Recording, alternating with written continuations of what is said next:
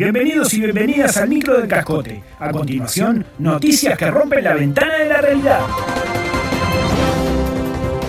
En el ámbito deportivo casuístico, la Organización Mundial de la Salud recomienda que evites cambiar de canal directo de la Eurocopa a la Copa América.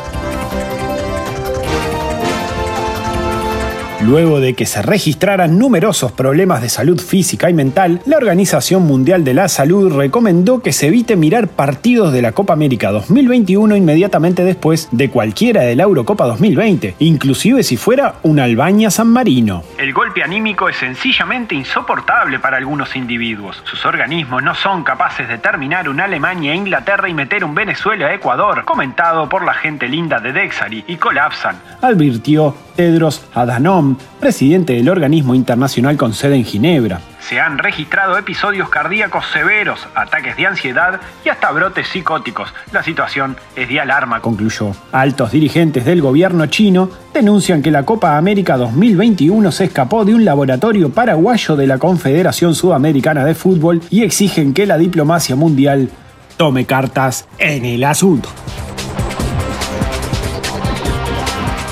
Catenati operará la nueva Agencia Espacial Uruguaya.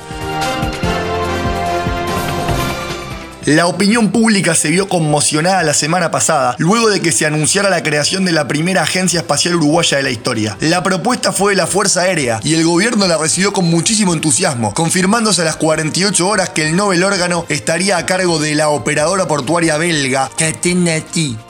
Fuentes del puerto de Montevideo afirman que la empresa ya está preparando el predio para los lanzamientos. Para bajar costos, los cohetes SIC se van a lanzar desde acá mismo, para que los turistas que se encuentren paseando por el mercado puedan apreciar el espectáculo, mientras se comen un chorizo al pan que sale 700 pesos, informó un alto jerarca de la compañía. Se espera que próximamente la firma también reguendee otras actividades estratégicas y lucrativas para el país, como la televisación del fútbol uruguayo, la transmisión del 5 de oro o la moderación entre los participantes del programa radial deportivo Opiniones Sociedad Anónima.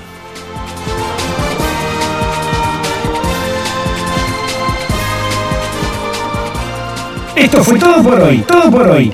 Hasta la próxima edición del Micro del Cascote.